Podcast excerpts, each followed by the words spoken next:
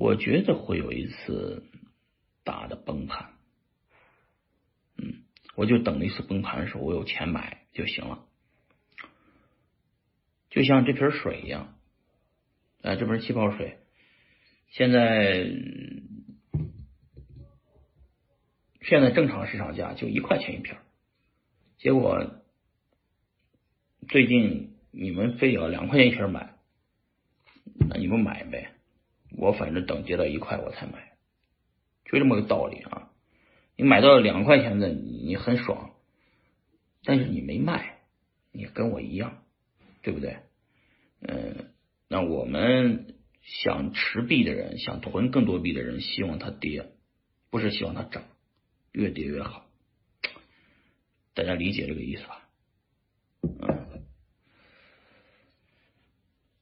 所以待久了，你们就应该明白了。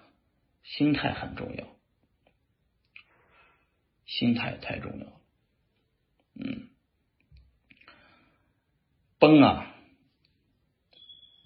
不是我能预测的，尤其是美股的崩盘啊！你看这次整个美股里面的中概股大崩盘，是吧？好多人吓到了，好多人搞不清楚怎么回事然后。大家也恐慌，这个数字货币行业会不会迎来一次大的这种调整？所谓大调整，可不是说跌去百分之五十啊，大调整应该是要跌去百分之七八十。我现在是不会去，就跟我说的，这这这这这，大家要非要两块钱一瓶买，那你们买去，我我暂时不买啊。